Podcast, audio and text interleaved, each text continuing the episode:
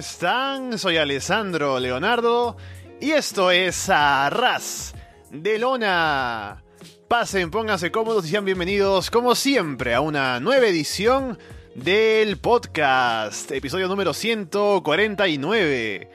Gracias por darle ese botón de play a esa descarga, ya sea a través de Evox, de iTunes, de YouTube, o por seguirnos, por supuesto, en arrasdelona.com y solowrestling.com.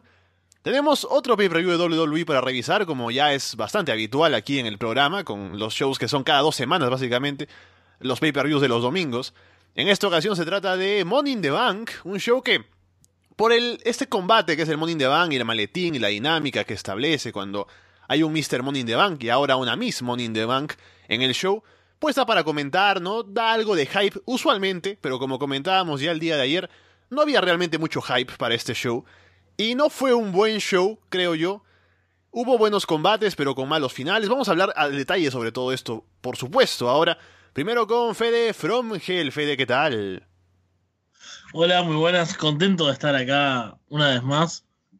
Y contento porque, como decíamos en la previa, habían dos opciones. O nos sorprendía, Money in the Bank, nos daba un buen pay-per-view, veníamos todos contentos, llenos de hype a, a comentarlo o, si no, lo que yo deseaba era un Money in the Bank horrible, penoso, aberrante, eh, lleno de odio, que nos hiciera largar bilis y, y, bueno, todo lo que se nos ocurra. Por suerte, hubo, se cumplió.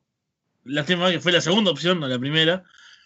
Pero sí, básicamente un evento espantoso, muchos finales horribles, eh, decisiones cuestionables cuanto menos.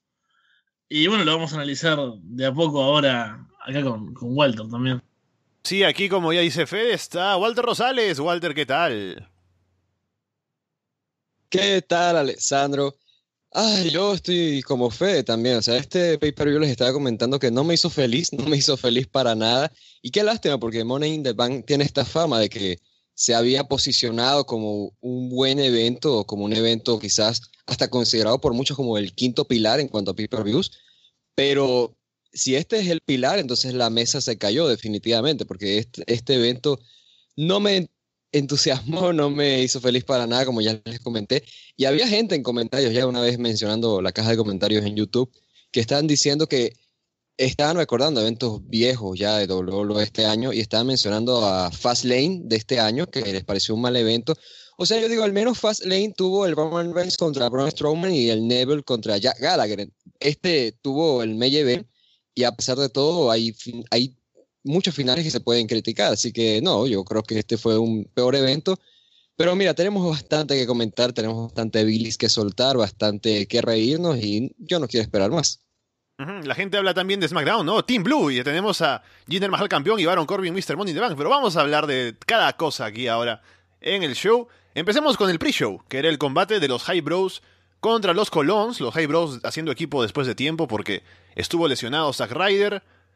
Lucen bien los High Bros al inicio, los Colons luego toman el control sobre Ryder. La gente pide a Moyo, Moyo hace el comeback. Ryder se encarga de épico con la Broski Boot y le aplican el Hype Rider a Primo para llevarse la victoria. Bien, un combate que sirvió para, bueno, para este regreso del Ryder. Que estuvo aceptable, la, la, acción no fue, no fue mala. Doy fe de que ustedes habían comentado que Mojo Rowley ya no estaba tan insoportable. Apenas tiene algunos momentos. ¿Me escuchas bien ahí? Sí, sí hubo un pequeño corte, pero adelante. Ah, apenas tiene algunos momentos con el He Ain't Hype, que me parece bastante malo. Pero al menos pero la gente le responde, no... así que eso hay que darle, sí. ¿no? Uh -huh, sí, sí, sí. Pero al menos no es odioso, no es esa cosa insoportable que era cuando lo veías antes que te daban ganas de patear la televisión. Y la acción más o menos es lo que uno espera de un kickoff. Eh, se hizo bastante entretenido, así que tiene un, un, buen comienzo dentro de todo lo que se puede esperar de, de un kickoff con los High Bros y los Columns. Mira, una cosa muy importante. Feliz Día del Padre, muchachos. Bueno, digo, si ustedes tienen hijos -huh. por ahí, son ustedes dos. Y a los que nos están escuchando, no todos los padres que nos están escuchando. Yo vi el evento con mi papá pero él no estaba tan entusiasmado tampoco, entonces no fue el mejor de los regalos. Pero de esto, yo te digo que yo tenía un miedo en cuanto a esta lucha, y era que precisamente teníamos esta imagen de que, bueno, mira, resulta que Mojo Rawley se ha calmado un poco, entonces puede ser que esté evolucionando, pero ahora con el regreso de Zack Ryder, estamos volviendo al concepto de, de High Bros. Entonces yo pensaba, bueno, vamos a terminar viendo el Mojo Rawley de siempre. Y no fue ese Mojo Rawley de siempre, pero de todas maneras fue un Mojo Rawley así hypeado. Entonces me molesta un poco que no estemos viendo más este Mojo Rawley tranquilo que puede ir evolucionando de a poco ya finalmente al menos convertirse en un luchador ya bien. Pero sí, al menos esto fue un poco más calmado y doy fe de eso. No estoy diciendo que sea bueno, pero es más calmado y al fin y al cabo este es un proyecto del cual se está trabajando. Yo creo que estamos ya camino a ver a The High Bros como campeones de pareja, lastimosamente, pero eso creo que es lo que va a suceder. Y en cuanto a Sean del me interesaba ver a Ryder, porque Ryder venía de la lesión y demás, y creo que se le vio bien, o sea, se notaba que obviamente tiene que volver al, al ritmo normal en los cuadriláteros, pero lo vi bien y obviamente Moyer Valley fue quien cargó más con el peso de la acción, así que por esa parte se puede rescatar algo el encuentro, pero fue una lucha de kickoff más, fue una lucha de kickoff además que viene sin historia, lo cual es una lástima porque veníamos de una racha de luchas en el kickoff que tenían sentido. Y sí, de resto no tengo nada más que comentar, excepto algo que la gente está comentando aquí en el chat. O sea, esto ves que hubo un debut en el pay-per-view y hubo cambios de apellidos y la gente está votando por el nuevo apellido de Fede. No sé por qué. ¿Por, por qué te tiene que cambiar el apellido, Fede? Te tiene que cambiar Fede Steen, Fede Omega, Fede Melzer, Fede Strowman, Fede Ellsworth. ¿Por, qué? ¿Por qué te tienes que cambiar el apellido, Fede? Va, va cambiando. quiere ver con un nombre, supongo. Va cambiando según el, el arras de lona, por lo general. Sí, sí. Y bueno, era, fue el, el Maharaja, Samoa Fede y ahora estoy esperando. Como Sí, yo, estoy, yo siempre me, pongo a pensar en cómo sería el papeleo de Fede para hacer tanto cambio de nombre. ah, en Uruguay es fácil, vieron que acá las leyes son como poco flexibles, ¿sabes? Aquí Claudio que el chat comenta a propósito del Día del Padre que su papá fue a comprar cigarros y nunca volvió. Esos son los padres que son los top hills. Ay, Dios. Será el Claudio Rufiño, será el, el papá como a Nelson. Eh, yo te estaba pensando, Fede, más bien que tú seas cosplay, ¿no? O sea, te, tienes unos, unos shorts ahí como los de Samoa Joe, mitad rojos, mitad negros, ¿no? Me imagino, ¿no? y con, con Majarvaya usas la alfombra de tu casa, ¿será? La alfombra. qué over, qué over que esa alfombra, es increíble. Sí, sí, sí. Ahora, ahora, ahora sí está invirtiendo en una mejor alfombra. Entrando ya a la cartelera principal del show, el primer combate era el combate, el primero de la historia de mujeres por el maletín de Money in the Bank. Participaban Charlotte Flair, Becky Lynch, Natalia, Carmela y Tamina. Ponen el video hype del combate luego de que todas las luchadoras están ya dentro del ring, así que me las imagino haciendo nada por dos minutos mientras ven el video en pantalla gigante. Tamina toma el control al inicio, aplica el peor Samoan Drop de todos los tiempos. Becky y Natalia sujetan cada una a un extremo de una escalera y se quedan mirando por largo rato, dando vueltas. Natalia luego lanza a Becky en slam sobre la escalera. Charlotte salta desde la esquina hacia afuera sobre Natalia y Tamina, con un giro en el aire que queda muy bonito. Becky llega a estar sola sobre la escalera, luego al, pasa un tiempo. Eso ya es al final. James Ellsworth entra al ring y la hace caer. Y de pronto Ellsworth tiene a, Carmela ahí en la lona también y quiere animarla para que se levante y pueda ir por el maletín. Pero se lo piensa mejor y dice, ah, ¿saben qué? Yo voy a subir en la escalera. Sube él, él descuelga el maletín, se lo pasa a Carmela y los referees a propósito de esto se ponen a discutir, no saben qué hacer. Unos dicen que no está, él no, no puede estar en el combate, pero o sea, que no valdría, pero luego está la otra idea de que no, es, en las reglas no está nada que estipule que no pueda participar o, que no pueda eh, hacer lo que acaba de hacer. Y Ellsworth simplemente agarra el micrófono, anuncia que Carmela ganó y parece que es oficial, así que Carmela se lleva el maletín de Money in the Bank. El primero en la historia de las mujeres termina con un hombre descolgándolo. Bueno, el que tenemos para rato, ¿no? Pero. Uf, agarro. ¿Por dónde? Ay, casi tiro. Lúcete. ¿Eh? Ah, Lúcete. Bueno, el combate en sí venía aceptable, no mucho más.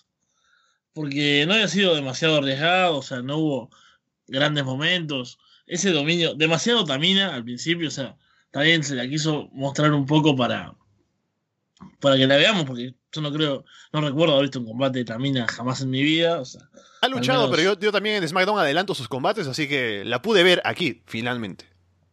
Exacto, y tampoco fue que me emocionara demasiado verla. Muy poco de Becky, como siempre, o sea, ni siquiera tienen estos momentos para lucirse en los combates así múltiples, nada, jamás, jamás. Después de ese momento espantoso, que siempre tiene que estar Natalia, ¿no? Involucrada en los momentos malos, tironeando la escalera con Becky como si fuese Roman Reigns y Brock Lesnar con el título, más o menos. Pero está con una escalera y es muy largo y no sale bien, no sé, no, sé cuál era. Eh, el combate no venía siendo todo lo espantoso que podría ser, porque bueno, teníamos esa duda de que al principio decíamos, bueno, eh, no tienen experiencia en combates con escaleras, hay varias luchadoras dentro de las cinco que son de dudoso nivel, pero venía llevándose por un carril correcto, digamos. Hasta que, bueno, llegó ese final que es, pero tremendo, o sea, no, no alcanzan, eh, es, horroroso, es funesto, es otro de los sinónimos que me pasaron por, por Twitter porque no querían que dijera nefasto, así que voy a usar otros, pero es que es increíble realmente, o sea que... Eh, el problema cuál es de que lo, lo haya bajado del maletín Ellsworth es que se venda tanto esa idea que ya hemos discutido hasta el hartazgo, ¿no? Que les encanta poner todo un cartel y todo eso, esa parafernalia las mujeres, la revolución, etc. Y después en los hechos vemos que no pasa nada, porque el combate no brilla por sí mismo, o sea, no es un combate que las mujeres hayan destacado, y que al final va a quedar en la historia, sí, Carmela va a ser la primera ganadora, pero los que lo vimos, vimos cómo terminó, o sea, con un hombre eh, bajando el maletín y es simbólico, o sea, claramente simbólico porque después, cuando dentro, no sé, 10 años, busquemos, hayan habido 8 Morning the Bank de mujeres, por ejemplo, y busquen quién fue la primera, sí, fue Carmela, no importa, no vamos a recordar cómo fue. Pero es simbólico en el momento, ahora, o sea, cómo se da, que se quiere vender tanto esa idea. Y bueno, para mí tiene, tiene un peso que hayan decidido esta, esta forma de hacerlo y, y es totalmente contradictorio con eso que te quieren vender y como final es espantoso aparte. No, sí, o sea, el final es feo, porque habría sido feo aquí, así como lo sería si fuese el tercer o quinto Morning de Band femenino. Pero es, mucho peor si lo haces en el primero, porque es como sentar una base que es negativa para lo que viene después. Y lo peor es que eh, es un personaje, se supone cómico o lo que sea. Entonces es todo tan poco serio, tan poco importante, ¿no? Toda esa aura que se le quiso dar al combate se pierde con este tipo horriblemente vestido, que es un personaje ridículo, cerrando el combate, los árbitros discutiendo que no saben qué hacer y el tipo va, lo anuncia y ya está, porque viste que los buqueos en, en WWE son así, son azarosos, o sea, cualquiera puede tomar decisiones en cualquier momento. Y no importa si el martes eh, Shane y Daniel Bryan arreglan algo o lo que fuese a pasar, ya está, o sea, esto ya está arruinado desde el principio. A ver, primero de la acción en el ring, porque quiero que, rescatarla. Personalmente creo que estaba yendo bien al inicio, o sea, me, estaba pareciendo bien al inicio, pero sí tuvo esos momentos de que se notaba demasiado que era la primera lucha de escaleras que estaban teniendo, esto de quedarse viéndose demasiado rato, de estar viendo hacia el maletín como que, oh, ese es el maletín que debo descolgar. Se notaba demasiado esos momentos y también algunas, unos, algunas pausas de coordinación para que otra interviniese y demás para continuar con las secuencias que tenían planeadas. Eso se notó mucho. Y cuando está interviniendo Tamina, al inicio estaba bien, o sea, estaba mostrándose como la powerhouse dominante, pero luego obviamente se veía mal, o sea, Tamina, eh, no, no, no solamente que ella ya de por sí nunca ha demostrado una tremenda calidad, sino que también por el tiempo que estuvo fuera y demás, y por el, en estos momentos no sé cuál sea la razón, así que igual para no faltarle el respeto a ella como dama, vino en mala forma. Entonces, no está en el mejor momento físico para dar un rendimiento tan alto, como si lo estaría, por ejemplo, alguien como Charlotte, que es claramente la mejor atleta de todo el roster de, de mujeres de WWE y posiblemente una de las mejores atletas de todo el roster en general. Fuera de eso, creo que está, fuera de eso tuvo sus momentos malos, como ya comenté, pero estaba yendo bien a un punto que uno decía, mira, si esto le daba más minutos, y quizás podían sacar algo más interesante. Pues tenían las intervenciones, tenían el salto de Charlotte, tenía un buen uso de las escaleras, o sea, te estaba mostrando básicamente cómo era una lucha de escaleras. Cuando aparece Ellsworth, yo decía, ah, ok, ahora van a mostrar el elemento de alguien interviniendo ahí, y eso también está bien, pero con esto de Ellsworth, ah, no sé si puedo añadir algo más a lo que dijo Fede, pero voy a tratar, a ver, porque no es solamente eso, de que, como él dice, es algo simbólico, de, que, mira, o sea, tanto de que se jactan de que la revolución femenina y demás, y están sucediendo como están comentando en el chat, que es una revolución, pero la revolución de Ellsworth, porque también se ve muy mal que la primera ganadora de este maletín la haya ganado gracias a un hombre. Y aquí es donde de repente uno podría defenderse y decir, pero que se justifica por la historia, porque está Ellsworth entregándosele ahí a Carmel y demás, pero eso lo entiendo porque por la historia se justifica. Pero esta historia hacia dónde se está dirigiendo, o sea, porque realmente yo pensaba que estábamos yendo era por la parte de que íbamos a ver a Ellsworth siendo un, alguien frenzoneado y demás, y ya finalmente de repente Carmela hacía el turn babyface, pero le decía a Ellsworth, bueno, no, tú y yo no vamos a tener nada, y seguían utilizando a Ellsworth como un Jover ahí, como un personaje cómico, pero al menos agradable. Y decidieron, no, vamos a hacerlo Gil, vamos a hacerlo la persona más odiosa posible.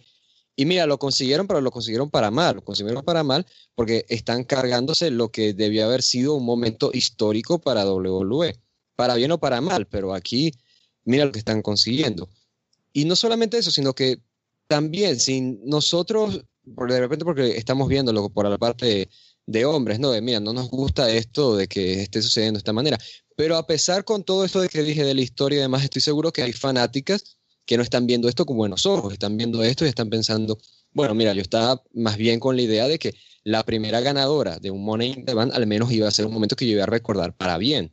Eso lo estaría al menos pensando una mujer, pero no, ya te digo, o sea, es también, eh, me recuerdo algunos momentos cuando está iniciando todo esto de la revolución de mujeres y demás, cuando estaban teniendo una realidad, quién era Lana y Brie Bella, por ahí no recuerdo bien, y lo que hacían era presumir de sus maridos.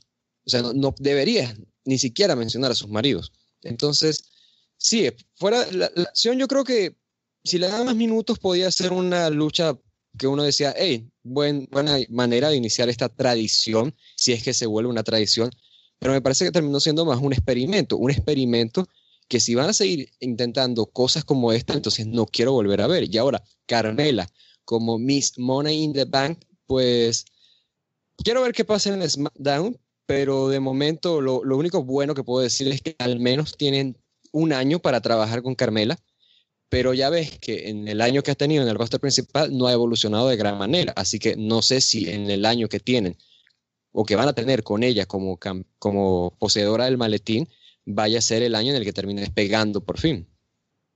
Con siete luchadoras en el roster, no creo que dure un año con el maletín, pero hablaremos un poco más de Carmela más adelante en el show. Sasha Fuentes entrevista a Lana en backstage. Lana recuerda cómo destruyó a Naomi en SmackDown.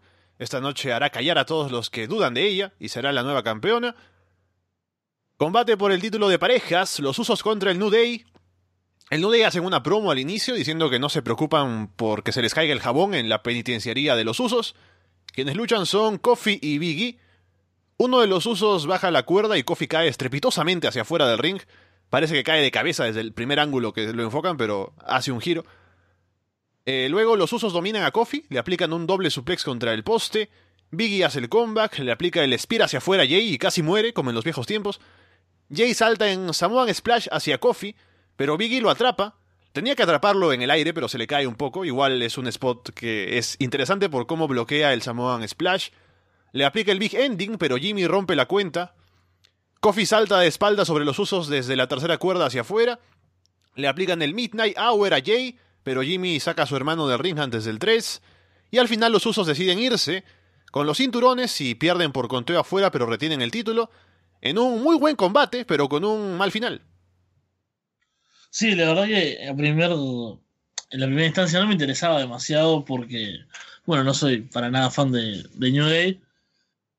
Pero a medida que fue avanzando el combate, se volvió interesante, la acción fue bastante buena.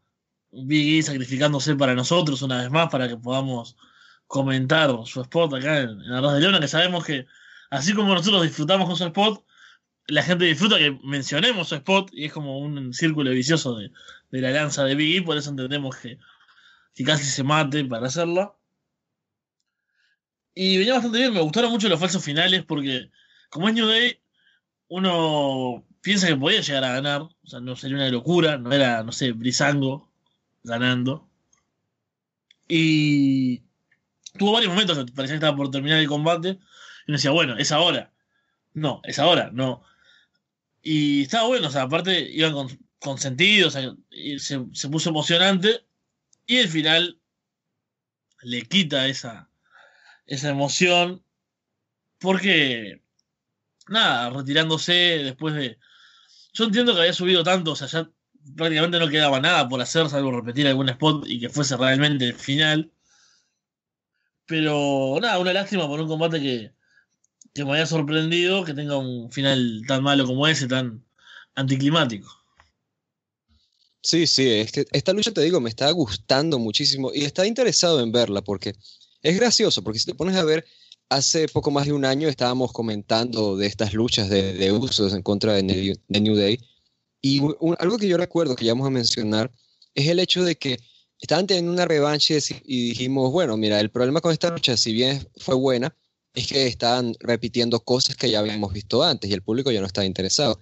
Un año y medio después, ahora con los usos ya con una nueva faceta, New Day, luego de unas semanas, más de un mes ahí fuera de televisión, que tuvieron ese tiempo para refrescarse un poco para que la gente dijera, ay, mira, extrañaba este acto de ellos aquí.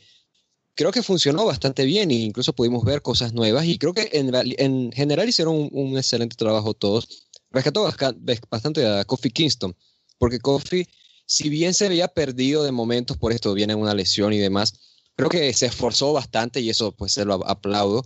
Y sí, precisamente eso que comenta Fede también hay que mencionarlo el hecho de que tuvo unos falsos finales que se sintieron muy buenos, o eran unos falsos finales legítimos. Y en general, la acción, te digo, o sea, es que por ese cambio de facetas que han tenido ambos equipos, se sintió como una lucha diferente, una lucha fresca, y en la acción en el ring, pues cumplió con creces. Pero el problema fue precisamente el final. Y yo digo, en cuanto al final, entiendo que por un lado quieren que los usos retengan y por el otro no quieren que New Day pierda así por conteo. Pero yo digo, si tantas veces se esforzaron porque New Day con, tuviera sus victorias con trampa, pero no eran con trampas clásicas de, no, bueno, agarra ahí con la truza o nos vamos del reino ahí, que nos cuenten 10. Yo, yo, por lo menos no recuerdo una defensa de New Day que ya terminaba así, de que se iban y perdían por conteo de 10. A pesar de todo eso, de que se esforzaron con ellos, los usos no se esforzaron. Aquí simplemente, no, bueno, ellos se van y ya que les cuenten 10. O sea, creo que podían haber hecho algo allí. O sea, no importa que pierdan New Day por conteo, que hicieran trampa, o sea, eso no importaba, pero que al menos se inventaran algo para que también eso ayudara a la imagen de los usos, que vieran ellos. Son estos tipos campeones tramposos, mira cómo se las ingenian para seguir siendo los campeones de la división. Si hubiesen hecho eso, no me hubiese importado para nada al final y estaría aquí hablando maravillas del encuentro, pero no, o sea, es la tónica del evento, decir, oye, la acción estuvo bien, pero ese final lo arruinó todo.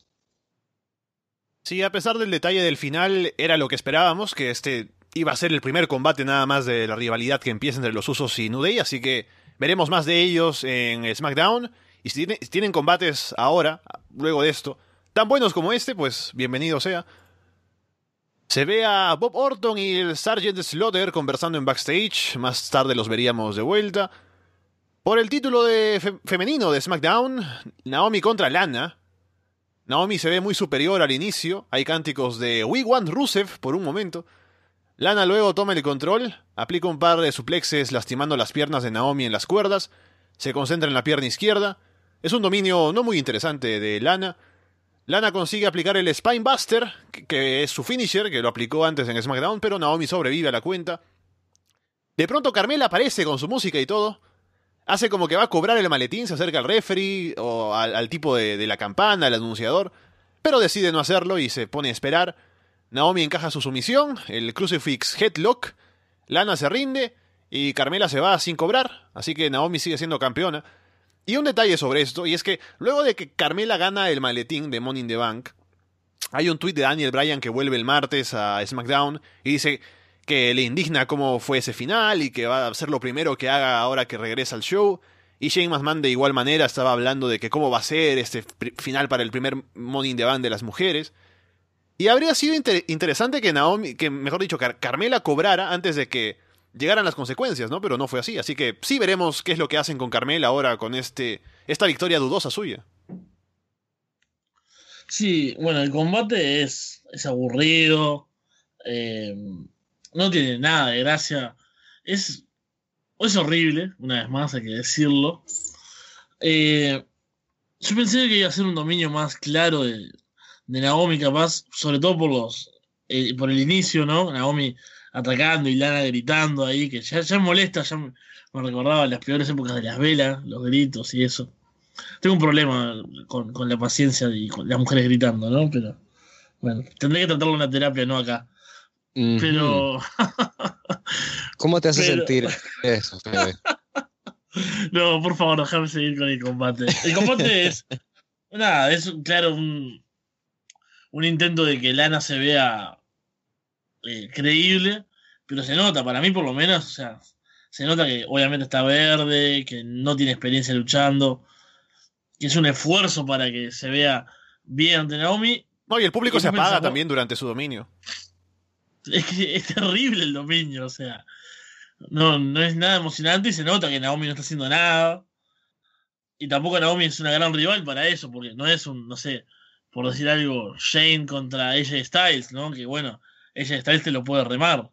Es Naomi. Entonces, no te puede remar una lana que no, es buena. Entonces e, es, es, complicado el combate ya de por sí, por, por ese choque que se da.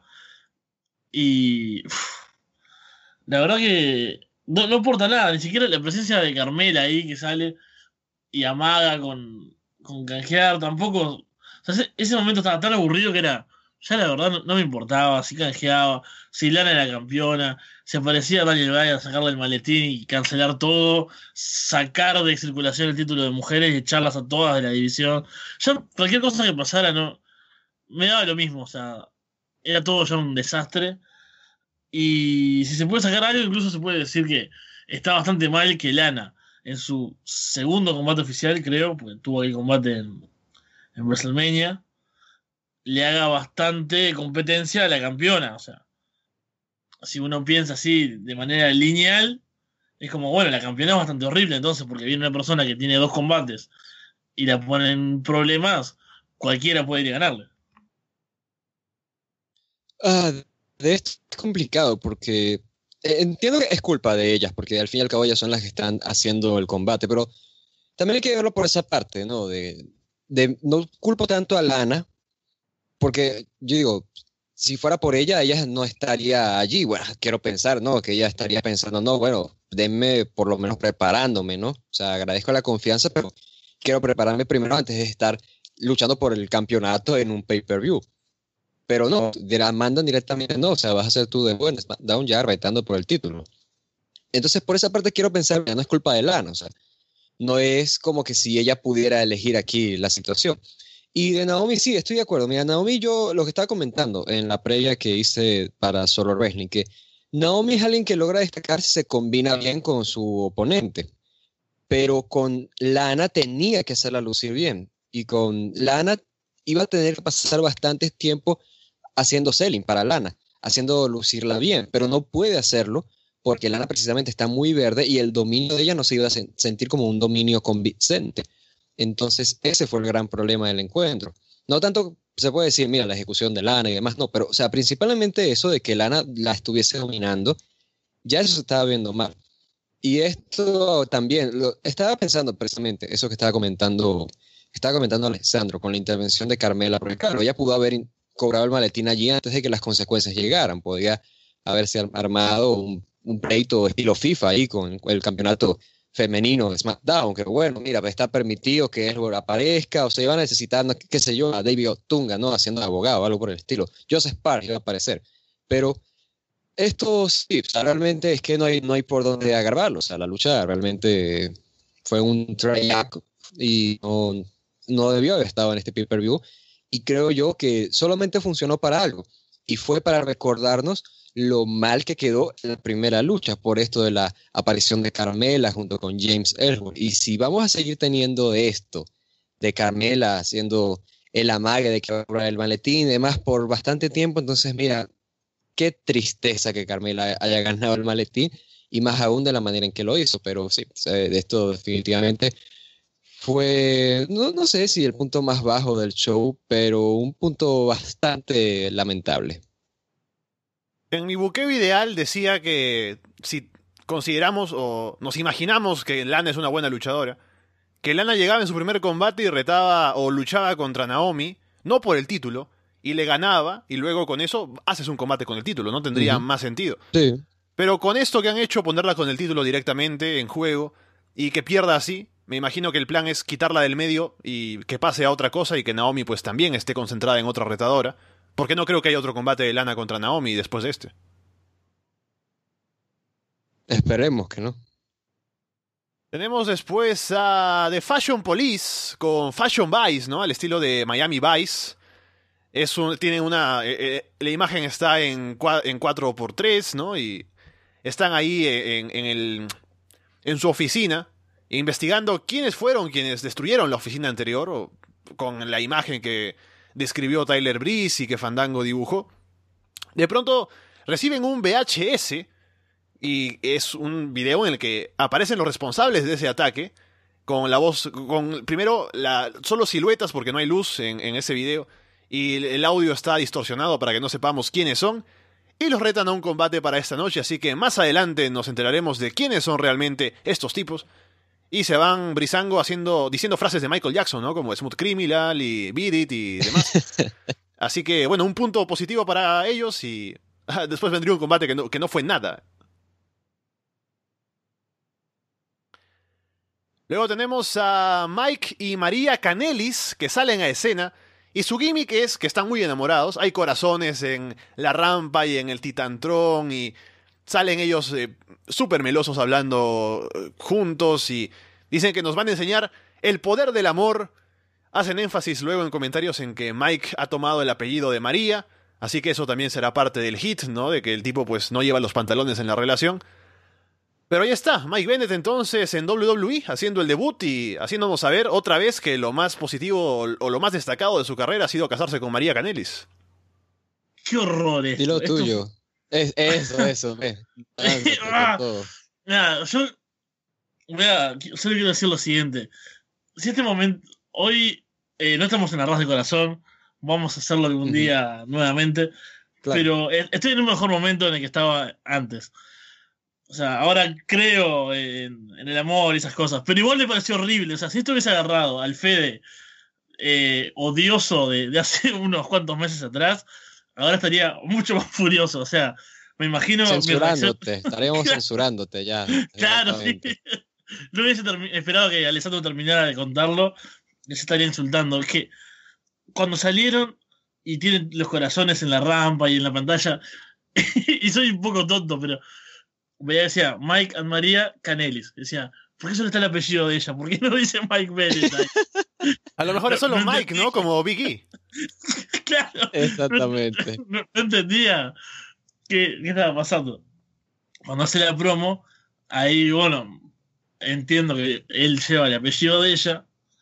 Que bueno, tal vez eso también lo vendan, ¿no? Como la revolución de las mujeres en el deporte. Ahora también los hombres pueden llevar el apellido no, no, pero es que, es que si te pones a ver, también es, mira, lo que dijo Alexandro, va a ser parte del hit que uno odie a, a Mike Bennett porque no lleva los pantalones en la relación. Entonces están esperando que seamos machistas. O sea, ¿qué, qué están, están, esperando de nosotros? No, no sé.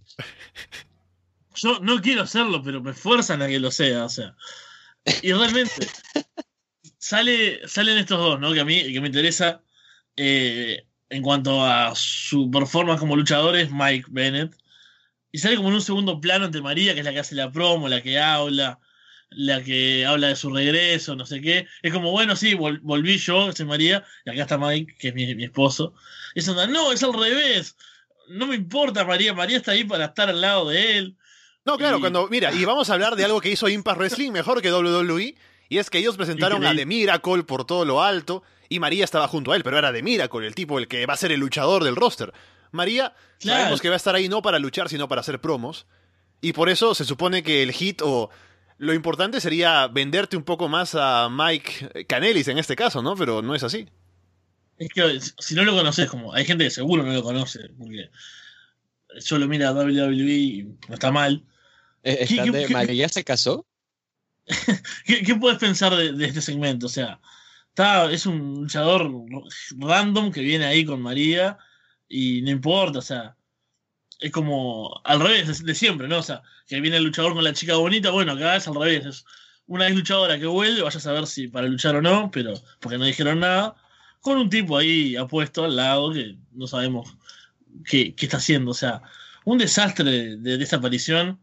Esperemos que, bueno, en las próximas semanas se haga algo más interesante, que él hable, que haga una promo, que tenga buenos combates, pero el comienzo fue desastroso. Mira, y yo te digo, para no dejar así tan positivo a Impact Wrestling, de todas maneras Impact Wrestling lo terminó arruinando, ¿no? Porque luego tenías a Mike ahí en fiestas de soltero, ahí haciendo el ridículo, perdiendo contra gente, y María siendo la que se llevaba el protagonismo de toda la historia durante meses, estuvo con una historia horrible con Ali. o sea, eso- Bueno, también es cierto que Ay, Mike Bennett, eh, a pesar de todo, va a ser secundario a María, ¿no? Como en New Japan también, que María era la importante del equipo. Sí. Claramente. Eh, por supuesto, por supuesto. Yo te digo, es- es- entiendo, entiendo eso. O sea, yo de verdad estaba entendiendo esto de que, hey, mira, o sea, la que está regresando a WWE, la que tiene una historia en la empresa es María. Así que está bien usar a María como un puente para presentar al personaje de Mike. O sea, eso está excelente. Pero no de esta manera, porque de, nuevo nos, nos están forzando a que, a que seamos machistas. O sea, tenemos que abuchar a este tipo porque no lleva los pantalones en la relación y está muy enamorado. Eh, ¿Qué? qué, eh, qué? O sea, no sé, es un mensaje tan contradictorio. O sea, si no lo hubiesen llevado por esa parte de que no, soy Mike Caneles y no sé qué, sino que hubiera sido más bien, no, o sea, llega María, ¿no? Imagínate, presentándose ahí con las nuevas del roster, conociendo gente. No, mira, te presento a mi marido, ya. Resulta que Mike es el tipo más odioso del mundo, pero ella está enamoradísima de él. O sea, eso todavía creo que hubiera sido mejor. O sea, el hit ahí hubiera sido es porque estás viendo a una mujer que tiene una cierta historia dentro de la empresa y que la recuerdan como una buena mujer, una buena chica, ¿no? Con este imbécil de Mike Bennett, que utiliza el, su apellido o el apellido de María, me da igual ese tema, pero que al menos tengan eso, ¿no?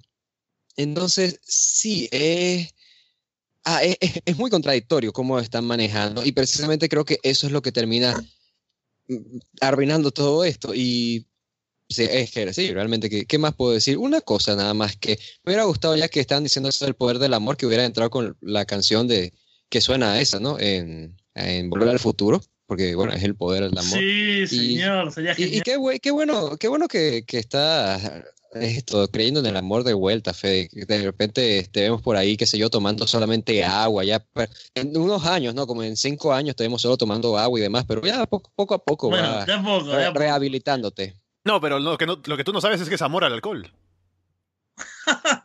Eso siempre. Eso Ay, lo Dios. digo con, con mis botellas vacías acá al lado. Ay, Dios. Ahora acostumbrarse a decirle Mike Canelis. Bueno, Sí. hablemos del combate por el título de WWE. Jinder Mahal contra Randy Orton. El Maharaya defiende el título. Presentan a las leyendas de St. Louis. En el público están Greg Gaña, Larry de Axe Hennig, Baron Bob Sanger Slaughter, que vimos más temprano, también Bob Orton Jr. y Ric Flair. Empieza el combate, Randy domina al inicio. Los Sim Brothers distraen a Randy. Jinder lo lanza fuera del ring y hace que se lastime la rodilla izquierda. Jinder domina atacando esa rodilla. Randy lanza a Jinder sobre la barricada y lo hace caer sobre las leyendas. Jinder le aplica una figure four a Randy con Ric Flair ahí en ringside. Jinder luego hace un spinning toe hold como Dory Funk. Randy se recupera, aplica el RKO, pero uno de los Sim Brothers pone el pie de Jinder en la cuerda. El referee expulsa a los Sim Brothers de ringside, pero antes de irse, ellos atacan a Bob Orton o se meten con él, le agarran la camisa. Y yo me imagino que, de cara al buqueo de este combate, pensaron, ¿qué fue lo mejor del anterior Jinder Mahal contra Randy Orton, no? Claramente la parte en la que Randy mata a los Sin Brothers, así que eh, hagámoslo de nuevo. Randy va y se encarga de ellos. Lo lanza a uno otra vez en back suplex sobre la mesa de comentarios. Le aplica un RKO en el piso. Al otro le aplica el RKO sobre la mesa de comentarios también.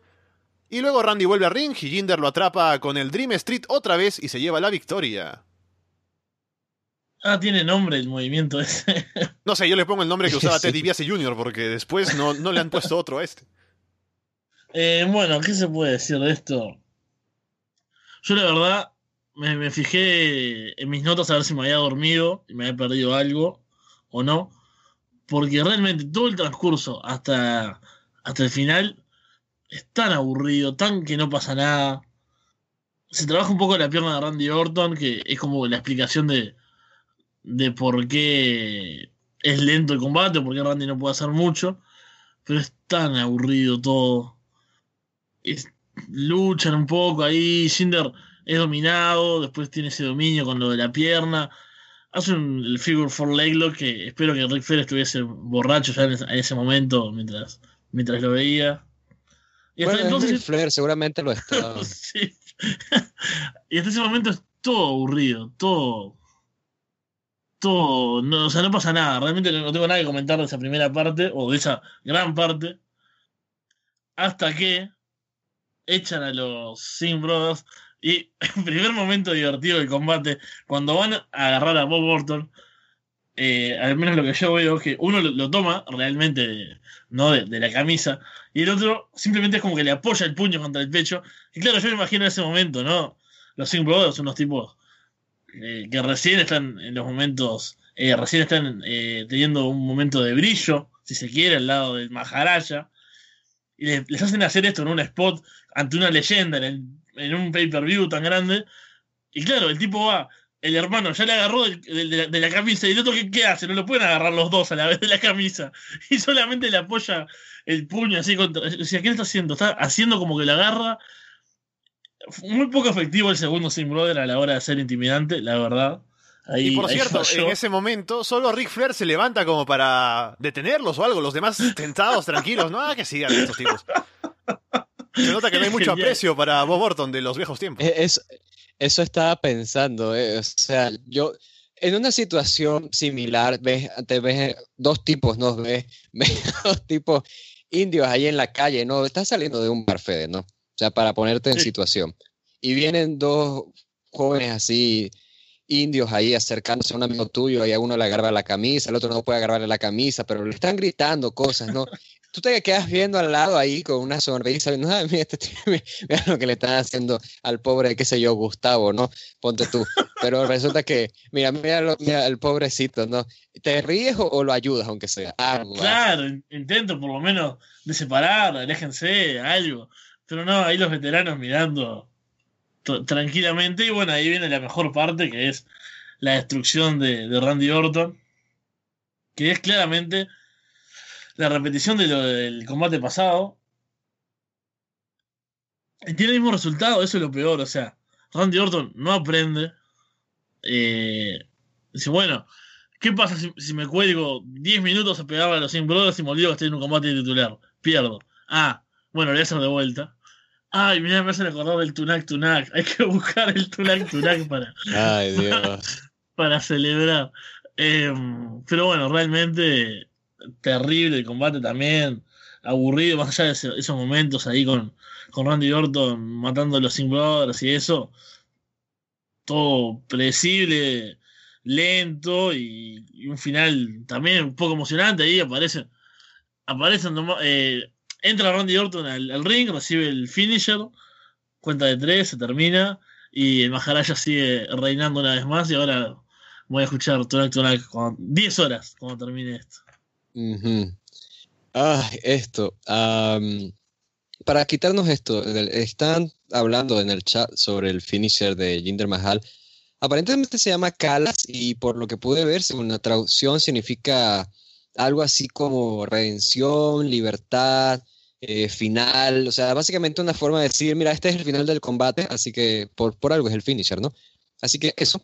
de esta lucha, eh, yo estaba esperando básicamente lo, lo mismo que vimos en, en Backlash, en esto de intervenciones por doquier y la gente vuelta loca y Randy agresivo destruyendo a, a Jinder fuera del ring y Jinder también teniendo sus momentos en los que destrozaba a Randy, pero más concentrado en este aspecto del brawl, del, del sinsentido, ¿no? Del simplemente, mira, vamos a hacer locuras por aquí, pero no unas locuras muy bien hechas, porque no era tampoco mucho wrestling lo que estábamos viendo, no estábamos viendo de repente qué tal era el aspecto en el ring de Jinder Mahal. Y eso creo que fue la mayor falla, porque yo estaba comentando precisamente que si vamos a ver otra vez esta locura con Jinder Mahal, entonces no estamos haciendo que Jinder Mahal se vea como un campeón sólido, siquiera, siquiera sólido, ni siquiera un buen campeón, un gran campeón, no, al menos un campeón sólido, no estamos haciendo que sea así, porque no estamos permitiendo ni siquiera, o no estamos acomodando el campo para que él se vea bien dentro del reino, o sea, que al menos podamos ver lo mejor de Jinder Mahal, al menos motivarlo para, hey, destácate y muestra lo mejor que tú tienes. No, porque estamos haciendo este despelote, como yo estaba mencionando a los muchachos antes de iniciar el programa, y no siento que se le están haciendo un bien a Jinder Mahal. Ahora, con esto, esto, esto que pasó con las leyendas y demás ya lo comentaron ellos, así que pues no pasa nada. Eh, con los muchachos. Pero sí, de esto es que no, no, se puede comentar más. Fue una defensa de transición. Eh, lástima que no había alcohol, porque ya o sea, desde la última vez yo te digo, de verdad extrañaba el alcohol durante este evento, lo necesitaba para poder soportarlo. Gracias al cielo que llegué vivo hasta acá al podcast, pero sí, realmente no me está dando un buen presentimiento, no, no me lo daba desde el inicio, ¿no? Pero ahora que está avanzando, no me sigue sin dar un buen presentimiento este reinado de Jinder Mahal como campeón máximo de WWE. Y sí, al menos lo que estaba mencionando, ¿no? Ustedes que este, esos momentos finales eran divertidos, al menos. O sea, es toda esa locura, te digo, el público de San Luis vuelto loco y ahí la intervención de Bob Porton y Ric Flair por allí y los Sim Brothers siendo destruidos. O sea, todo eso menos te divertía, pero tampoco puedo decir que haya sido una buena lucha por favor, tienen que ir a, a sus respectivos twitters y ver, si, si, no lo vieron ya, Randy Orton como Super Mario. y, ah, sí, sí. Y, y, bro, me, me, estoy riendo hace como cinco minutos. Eh, es maravilloso. Ese es el juego que yo quiero. Ser Randy Orton. Por Dios, es maravilloso. Eso, es maravilloso. eso nos los manda Alexis en Twitter. Un saludo, Alexis. Ahora mismo le doy retweet, así que si quieren pueden buscarlo en mi cuenta. Está la cuenta de Fede también. Y sí, es, genial. Bueno, después de esto tenemos un combate que era el puente entre... Un combate improvisado, no estaba en cartelera antes. Era el de Brisango contra los tipos que atacaron eh, su cuartel general, su oficina, y luego enviaron el VHS. Y resulta que eran The Ascension. Bueno, y poco más. Es un Hermoso. combate de un par de minutos. Ascension dominan a Brisango, o me, dominan a Tyler Breeze. Fandango hace el comeback. Breeze se encarga de Víctor, Fandango cubre a Connor con un roll-up y se lleva la victoria. Bueno, ni siquiera tomé apuntes para referirme a este combate porque no, no entendí nada de la historia de, de Fashion Police. Eh, ni siquiera el, el, video que pasaron durante Money in the Bank vi bien que era, o sea, me limité a poner video de Fashion Vice con Brisango y, e ignorarlo. Entiéndanme, estoy cuatro horas sentado mirando esto, o sea, cualquier cosa que sirva como una válvula de escape la utilizo, así que este combate me limité a mirarlo y puse nada. En, en no, no fue nada. Para... No fue nada. Así que eso. Nada. Yo fui a prepararme un café durante el combate. Ah, yo, yo, yo no puedo nada que decir. o sea, yo, lo, lo, único que podría decir es que de verdad había, estaban esperando que tuviéramos la reacción que tuvimos acá en el podcast de, ah, no puede ser, es Zombie Ascension. O sea, de verdad estaban buscando eso porque te digo, eh, eh, aprecio el hecho, ¿no? De que le estén dando algo a Brisango. Ya lo habíamos mencionado en el podcast, en el pay-per-view anterior, mejor dicho, en Backlash. Habíamos comentado esto, ¿no? De que ahora Brisango, pues, siguiendo, consiguen los campeonatos y demás, están consiguiendo la oportunidad de tener más espacio en televisión y poder trabajar. Y ahí están ganándose el público, porque ves que fueron bien recibidos. pero si los van a tener para cosas como esto de relleno y demás, pues qué tristeza, se siente que es un desperdicio de talento y que, bueno, de Ascension, que, ¿qué te digo? O sea, ¿qué, ¿cuáles son los asuntos de The Ascension ahí buscando a, la policía de la moda? ¿Por, ¿Por, qué The Ascension estarían buscando a la policía de la moda? Nada de... Uy, murió Walter hablando de The Ascension. Walter, háblame. No, fue demasiado este combate. Fede, tú estás ahí. Sí, sí, se ve. Walter se metió con los tipos equivocados, me parece. Han ido a buscarlo y van a después enviarnos un VHS, ¿no? Diciendo que quiénes fueron quienes atacaron a Walter Rosales. ¿Vos tenés dónde reproducir un VHS? No, no, no, no. Así que para descubrir la pista. VHS, Vamos a tardar semanas buscando amigos o familiares que tengan uno. Cuando, cuando recuperemos la pista va a ser tarde, capaz. Y se supone que el video debe ser como el rescate para Walter, ¿no? Diciéndonos cuáles son las condiciones y todo. Pasan semanas, ¿no? Que tenemos que buscar cómo ver el VHS.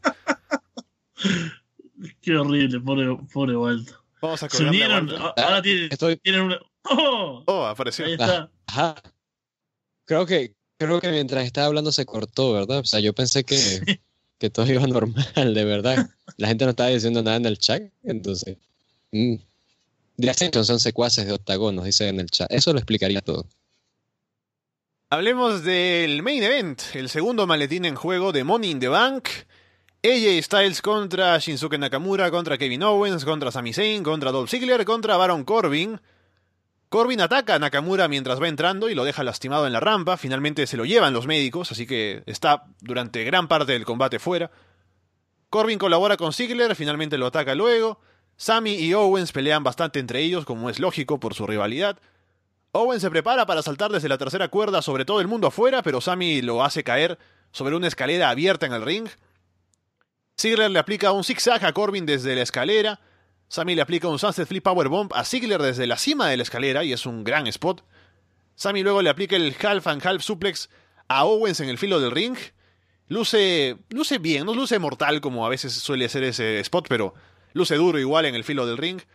Sammy sube la escalera, pero ella lo derriba con el Phenomenal Forearm. Corbin lanza a ella en un choke slam sobre una escalera apoyada entre las gradas y la mesa de comentarios. Sammy va por el maletín, pero Owens lo detiene y le da una patada baja.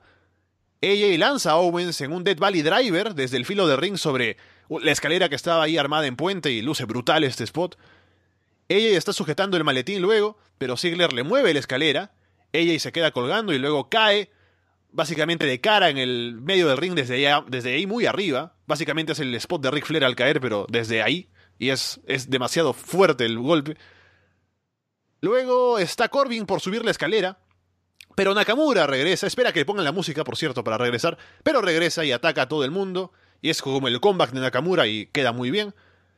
Finalmente se quedan cara a cara ella y Nakamura, a cada lado de una escalera que iban a empezar a, subir, pero deciden hacerlo un lado para pelear entre ellos y es un momento genial. Tienen unos cuantos spots, unos cuantos intercambios y la gente se levanta muchísimo. Luego eh, pelean en la cima de la escalera y hay cánticos para ambos.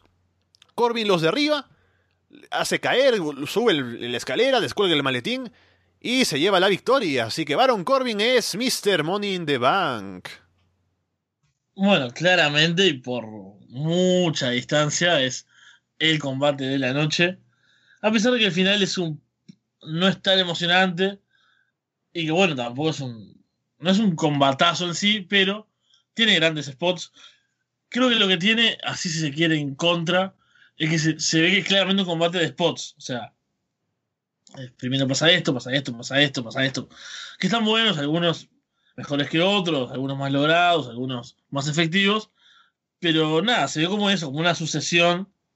Eh, sé que es un combate de escaleras y suelen ser así. Pero bueno, teniendo en cuenta que son los main eventos de SmackDown, creo que podrían haber habido más momentos como el de ella Styles Nakamura.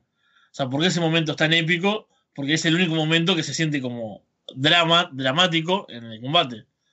Es un combate que parece que carece de drama o de historia, o sea, como que está por subir uno y hay un movimiento, no sé, el fenómeno del forearm a Sammy, ¡oh, qué momento! Eh, está por pasar algo y ¡ah, pasa algo! Como, bueno, es todo spots, spots, hasta que se encuentran ahí. Es, es un gran momento, es el de la escalera. las miradas de los dos con la escalera por medio, cuando la corren, se van a los golpes. Eso me, gustó mucho, o sea, creo que es. Me vale mucho más eso que 10 spots. Pero bueno, repito que entiendo que es un combate de escaleras y que los spots son parte importante de ello. Eh, casi todos tuvieron un, buen trabajo, algún momento que otro. Eh, siempre resta que haya alguno que, que no veas como ganador, o que sea bastante difícil verlo como ganador. Por ejemplo, Ziggler me parece que es el que menos aporta en todo sentido, o sea, como, como historia, en el ring tampoco creo que haya aportado la gran cosa. Que Nakamura haya desaparecido al principio y haya tenido ese comeback, pero no haya ganado, me parece un gran acierto.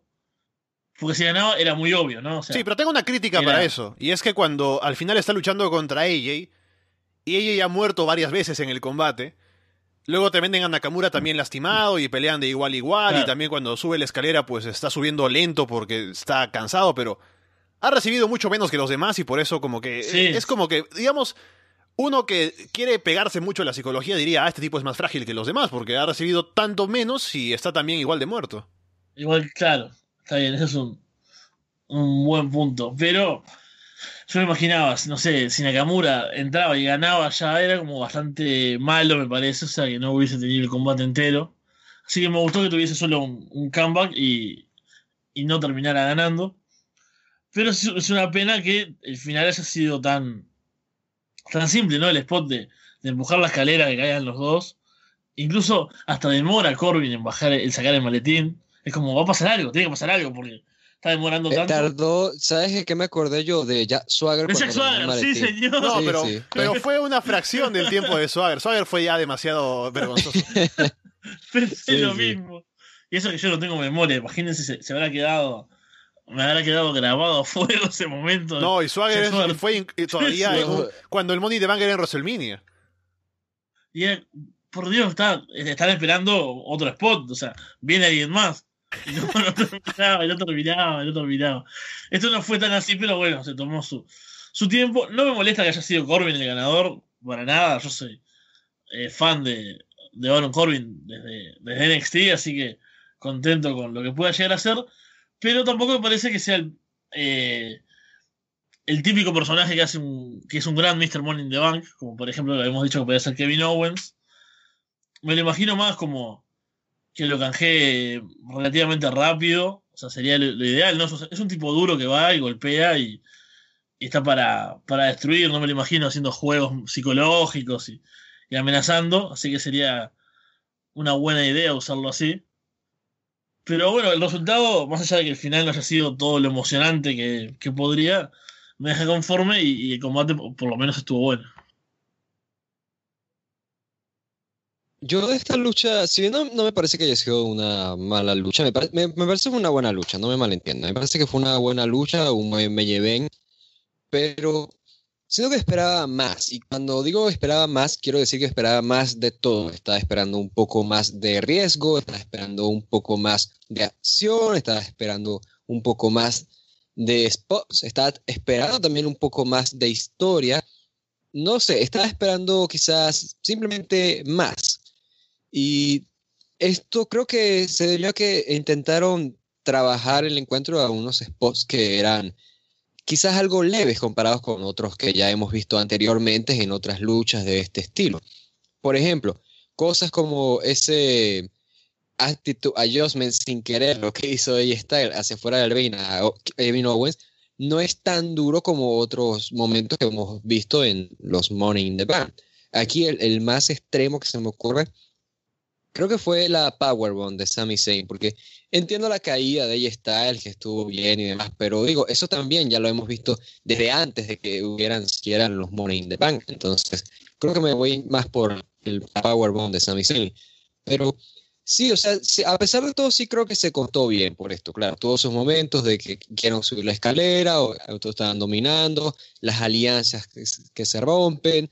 Aquí Sami Zayn esforzándose, Kevin Owens siendo oprimido básicamente porque tuvo poco tiempo para destacar allí porque estaba siendo sometido también por el resto de participantes y está utilizando muy bien el factor de Nakamura. Yo estaba pensando precisamente esto, de que podemos compartir la filosofía de que Nakamura y cualquier luchador en general deberían explotar sus puntos fuertes.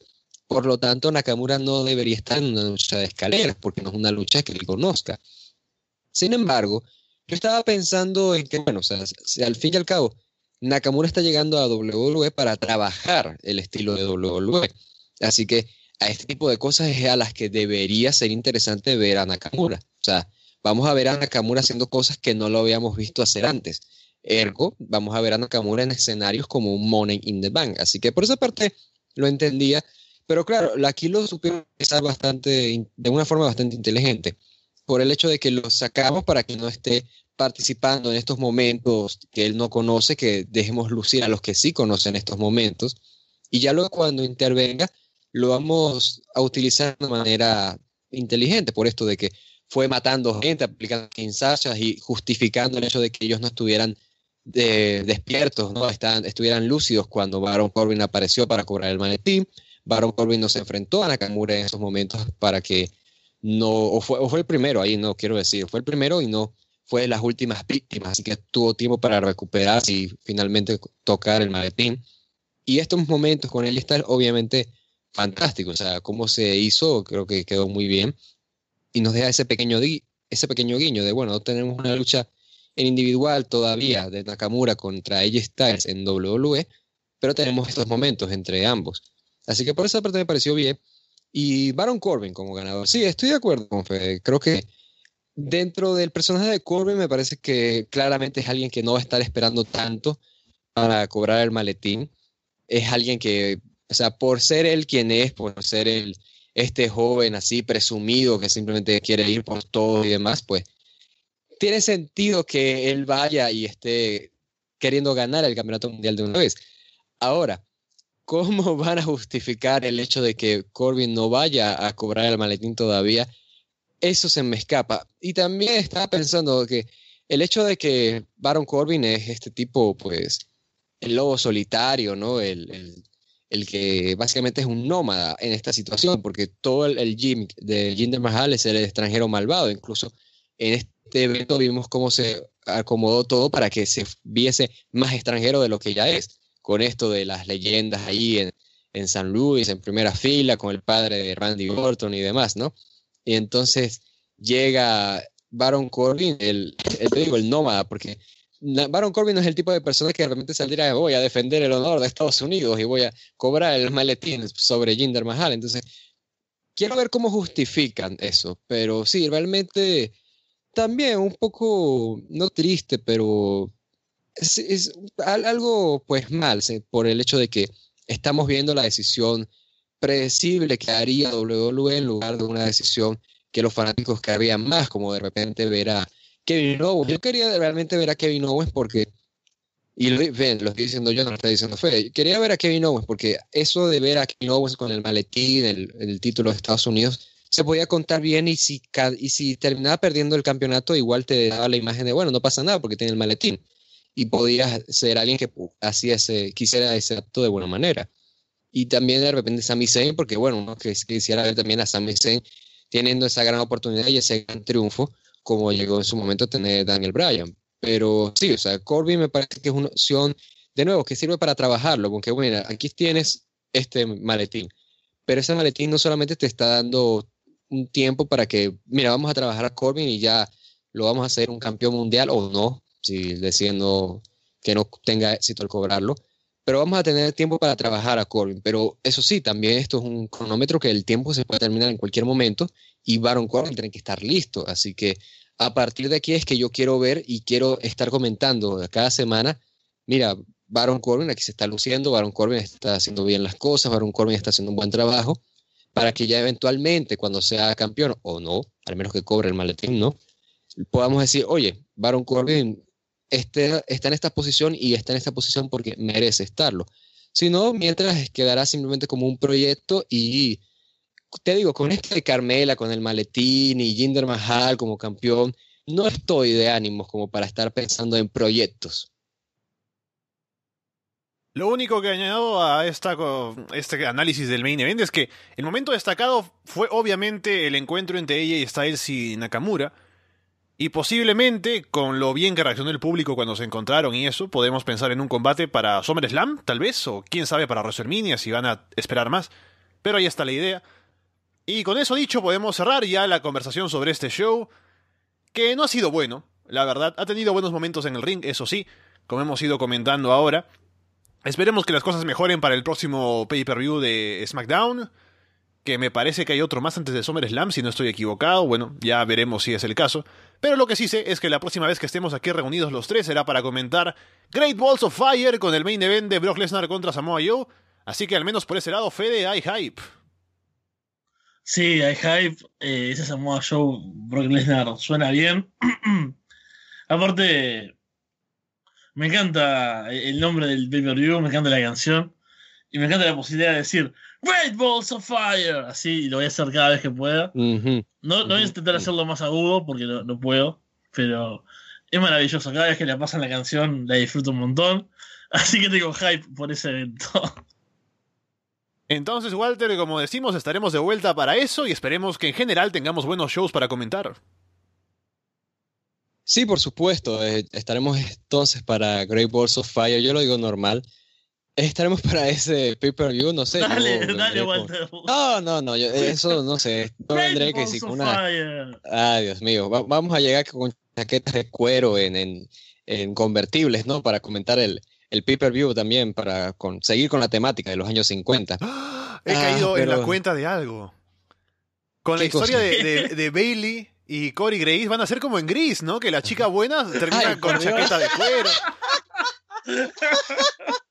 Oh, por Dios. Maravilloso. Ahora tengo más hype que con Samoa Joe y Brock Lesnar. Es verdad. O sea, que me estás diciendo que. ¿Vieron el video de. Cuando, el video que hay de Great Balls of Fire? Que Bailey se abraza sola. se abraza sola a sí misma. Y es, es, re triste, es re triste, por favor. no, no. Ay, Dios. Voy a tener que ver la película otra vez. Aquí, aquí confesando cosas, yo te digo, Gris es un, un eh, ¿cómo se dice? Eh, un gusto culposo mío. O sea, las películas así de adolescentes tontos siempre han sido un, gusto culposo mío. Y particularmente Gris es una, es una película muy así, de esas que me gusta. Así que voy a tener que verla, a ver qué cosas va a hacer Corey Grace, ¿no? Va a estar bailando, ¿no? Ahí con Bailey. Dios, va a ser maravilloso. En fin, el hecho es que sí, estaremos para ese pay-per-view y también estaremos grabando hoy, sí, porque ya es lunes, el, el podcast de Puro Toll. No lo pudimos hacer el domingo, ¿por qué? Porque hubo obras en casa de Gin, hubo unas, unos problemas por allá, estaban demoliendo su casa, no sé qué estaba pasando por allá, pero básicamente se escuchaba como si estuviese dentro de un submarino, entonces preferimos no grabar domingo, pero ya va a estar muy pronto, Puro no pasa nada. Y la próxima semana estaremos con Lucha Libre. Pueden mandar sus preguntas a ambos programas sobre Lucha Libre Mexicana y sobre Puro Arbeso a través de la pestaña de Arbas de Lona en preguntas. Y simplemente eso, estaremos entonces para los próximos eventos y a ver si esa lucha de Samoa Joe en contra de Brock Lesnar termina siendo tan buena y si el amor de Bailey y Corey Graves pues también termina siendo igual de bueno. Un abrazo y gracias por su atención. Estén atentos a todo lo que hay en arrasdelona.com, estos shows clásicos, eh, los shows de puro talk, lucha libre, también inbox, dejen preguntas para los programas y estaremos de vuelta la próxima semana con el directo a la hora de siempre y vean eh, a, qué hora es esto, revisando, eh, bueno, voy diciendo los, los, horarios para quienes puedan ubicarse así, 10 de la mañana en Perú, a las 12 del mediodía en Uruguay, 5 de la tarde en España y también en la página web está la información, así que vayan ahí y entérense de todo. Por ahora los dejamos de parte de Fede From, Heli, Walter Rosales y Alessandro Leonardo. Muchas gracias y esperamos verlos pronto.